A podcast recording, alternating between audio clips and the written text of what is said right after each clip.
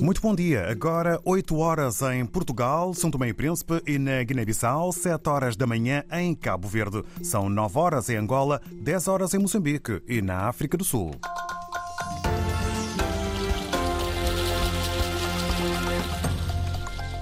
Tratamos agora dos temas essenciais para este jornal. Cabo Delgado e as transformações que os novos ataques trouxeram ao norte de Moçambique. Reportagem neste jornal. Ilha de Santiago com cortes de energia nos últimos dias. Na Guiné-Bissau está marcada a data para o recenseamento eleitoral de 25 de março a 25 de maio. Esta atualização deverá tirar as legislativas antecipadas para a época das chuvas. Já tinha sido visto no grande grande ecrã em festivais. Foi aclamado pela crítica. O novo filme de Sana Nanhada chama-se Nome. Teve antestreia este fim de semana. Poderá ser visto nos primeiros dias de março em Bissau.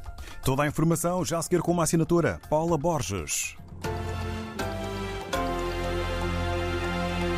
O medo volta a marcar a vida de milhares de pessoas em Cabo Delgado. Transformou, por exemplo, por completo o ritmo da vila de Chiure, que tinha 75 mil habitantes, agora tem perto de 100 mil. Nas primeiras horas do dia, o movimento é intenso, com comércios abertos, centenas de vendedores ao longo de uma rua que se mistura entre terra batida, buracos e algum alcatrão. Centenas compram ou caminham sob um sol escaldante, mas mas todo este ritmo, toda esta agitação vai esmorecendo ao início da tarde. É o que relata e ouve no local o repórter da agência Lusa, Paulo Julião.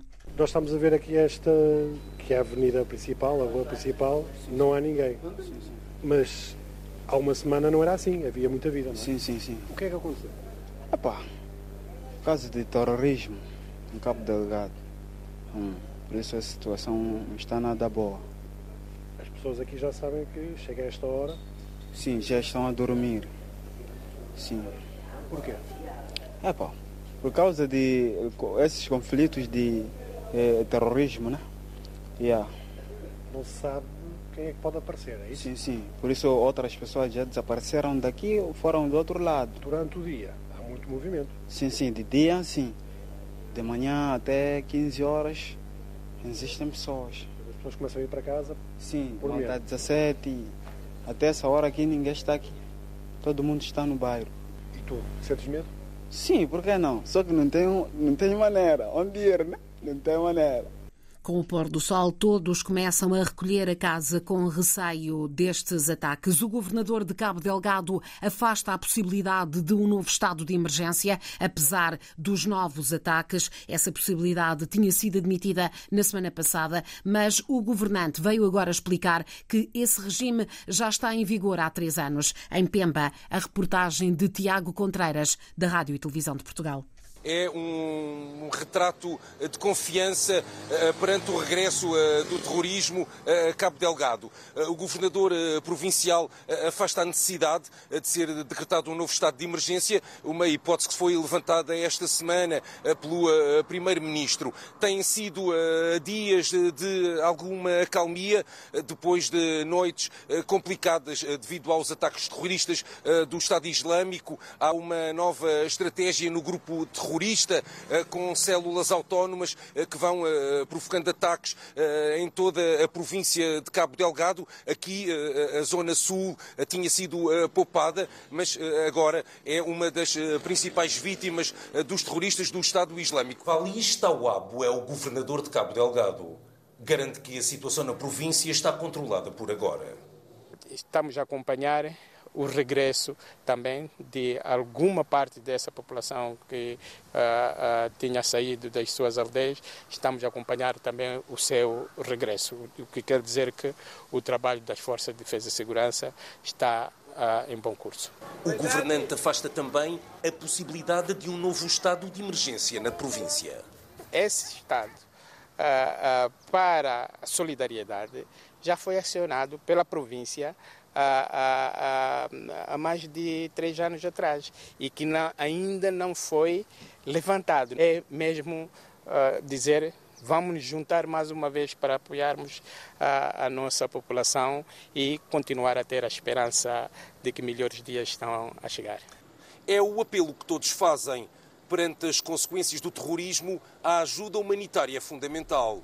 A reportagem de Tiago Contreiras, a RTP, em Pemba, capital da província de Cabo Delgado. Diversos cortes de energia estão a afetar a ilha de Santiago, incluindo a capital cabo-verdiana desde sábado, isto devido a problemas na central elétrica da cidade da Praia, anúncio feito ontem pela empresa pública Eletra.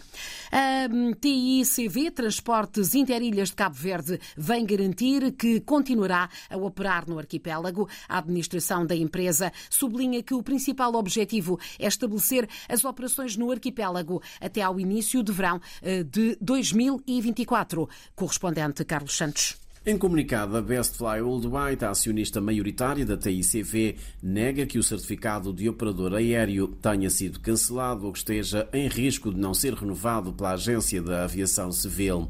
A administração da única empresa que assegura voos entre as ilhas desmente também que o certificado de operador aéreo da TICV caduque no fim de março deste ano. Pelo contrário, diz a nota, a renovação do documento está prevista para julho deste ano. A Bestfly informa que está a reajustar a sua estratégia em Cabo Verde, implementando mudanças estruturais nos domínios de gestão e técnico que permitam suprimir os constrangimentos verificados até este momento. A companhia promete continuar a fazer investimentos na sua operação em Cabo Verde que terão reflexos a curto prazo. No comunicado, a TICV Bestfly informa que os bilhetes de viagem para a programação de verão e ATA 2024 já se encontram disponíveis. A empresa sublinha que está a trabalhar para responder à procura e assegurar o número de voos necessários. Entretanto, segundo a agência cabo-verdiana de notícias, já se encontra em Cabo Verde um ATR 70-600 da Air Senegal que irá operar voos domésticos sob a responsabilidade da TACV. A aeronave já está autorizada pela Agência da Aviação Civil para operar até o mês de maio apenas para os itinerários Praia, Sal, São Vicente e Boa Vista. A operação eh, da Transportes Interilhas de Cabo Verde vai prosseguir no arquipélago, garantia deixada pela companhia. São Tomé e Príncipe superou o recorde de 35 mil turistas. São dados revelados pela Direção do Turismo e Hotelaria. A diretora do Desenvolvimento Turístico do país, Magda Lopes, revela que os portugueses lideraram a lista com quase 50% dos visitantes. Vamos agora até à Guiné-Bissau, onde a atualização dos cadernos eleitorais com vista às eleições legislativas antecipadas vai decorrer entre os dias 25 de março e 25 de maio. Anúncio feito ontem pelo Ministro da Administração Territorial e do Poder Local, que eh, conta também com um apoio da comunidade internacional internacional. Reportagem da correspondente Fátima de Chumá Camará. Mesmo assim, Marciano Silva Barbeiro reconhece o empenho do Gabinete Técnico de Apoio ao Processo Eleitoral para assegurar a parte técnica. Estando o Gabinete Técnico de Apoio ao Processo Eleitoral, GETAP, a trabalhar dia e noite, quero anunciar que o processo de atualização do recenseamento eleitoral no terreno vai decorrer na Guiné-Bissau de 25 de março a 25 de maio, ou seja, 60 dias, e na diáspora, de 25 de abril a 25 de junho, também 60 dias. Durante este período, os brigadistas vão cadastrar ou atualizar os dados dos eleitores que movimentaram de uma zona para outra, aqueles que completaram ou vão completar 18 anos até a data do fim do processo, tanto a nível nacional como na diáspora, África e Europa, aqueles que perderam seus cartões. O ministro da Administração Territorial e do Poder Local reitera igualmente os esforços do governo na implementação efetiva desse processo pois, segundo Marciano Silva Barbeiro, a realização de eleições legislativas antecipadas é uma das prioridades do governo. Por isso, não vai poupar esforços para criar as condições necessárias para a realização pela primeira vez, de atualização dos cadernos eleitoral. Aliás, para a diáspora guineense, África e Europa, a atualização dos cadernos eleitorais começa de 25 de abril a 25 de junho. Se as datas ontem anunciadas forem cumpridas, o processo de atualização dos eleitores na Guiné-Bissau só ficará concluído já na época das chuvas e só depois deste processo será possível marcar uma data para as legislativas antecipadas, consequência da dissolução da Assembleia Nacional pelo Presidente da República. Em dezembro, alegou na altura o chefe de Estado a existência de uma grave crise institucional no país. Nome é a nova longa-metragem do cineasta guineense Sana Nanhada. Teve antestreia em Bissau este fim de semana. Retrata a forma como os ideais da luta foram sofrendo alterações logo depois da independência e nos últimos anos, nas últimas décadas na Guiné-Bissau. Sana eh, diz que não está satisfeito com a forma como tudo eh, foi evoluindo, mas nunca se arrepende de ter participado na luta. Eu pergunto: será que é essa a Guiné pela qual lutamos para ser independente? Em vários encontros, acabo de ser muito discreto e por vezes longe de jornalistas, para que não possa ser questionado sobre a situação do meu país, porque a nossa reputação está muito baixa. Mesmo assim, não me arrependo de ter participado na luta armada. Eu podia fugir da luta, mas não o fiz, pois durante a luta consegui ter a minha formação e continuo a lutar. A sala do Centro Cultural Franco-Bissau-Guineense esteve cheia entre os presentes Uco Monteiro e Daltarim da Costa, que não poupam elogios ao novo filme de Sana. Eu descobri o filme com, convosco, né? E fiquei contente. Fiquei contente porque é uma obra bem feita, com qualidade extraordinária que espelha, infelizmente, a nossa trajetória. Como começamos, a forma heroica como nós lutamos para a nossa liberdade e depois toda, toda a confusão, esquemas eh, que marcaram, eh, digamos, a fase do após-independência.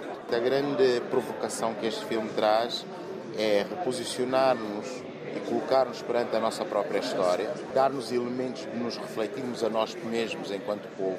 E é um filme que vem compensar uma lacuna enorme em termos de transmissão de informação às gerações mais novas sobre aquilo que foi a luta de libertação nacional.